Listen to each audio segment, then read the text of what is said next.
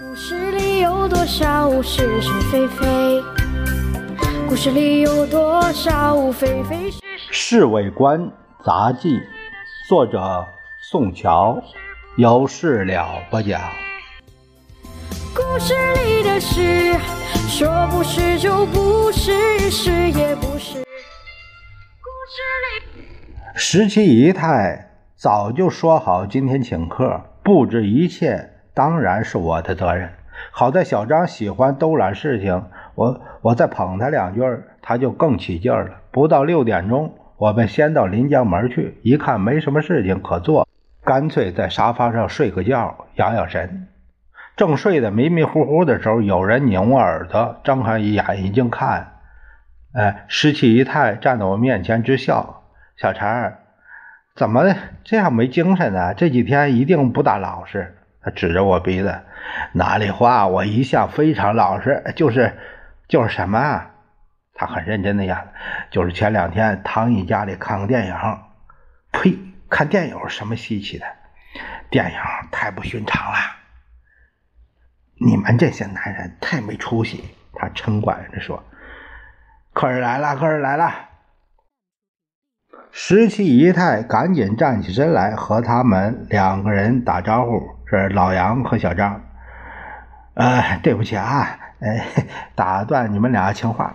小张做个鬼脸：“老夫了不起了，没有什么豆腐可吃。”我这才站起来。他使劲瞪我一眼，小张和老杨忍不住都笑了。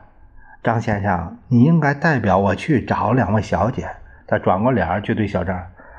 得令啊！小张故意唱了个诺。他们正在那白玫瑰做头发，你去那儿把咱们接来就好了。他看了看腕上的表，小张刚去不久，汤毅和唐小姐就来了。哎呀，今天什么节目啊？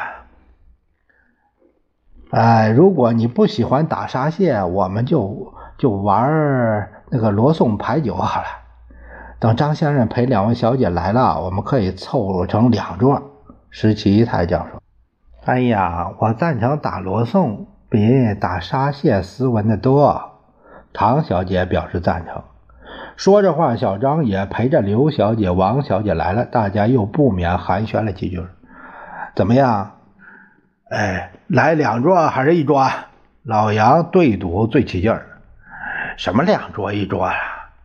新进来的几个一声的问，十七姨太含笑告诉他们，今天的节目是罗宋牌九，呃，他们都不反对。我主张男女分桌，因为正好凑成两场。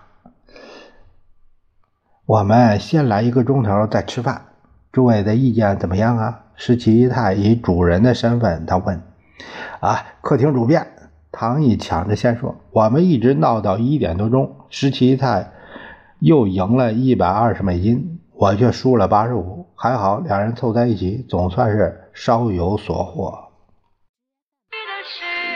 说是就是，不是也是。故事里的事，说不是就不是，是也。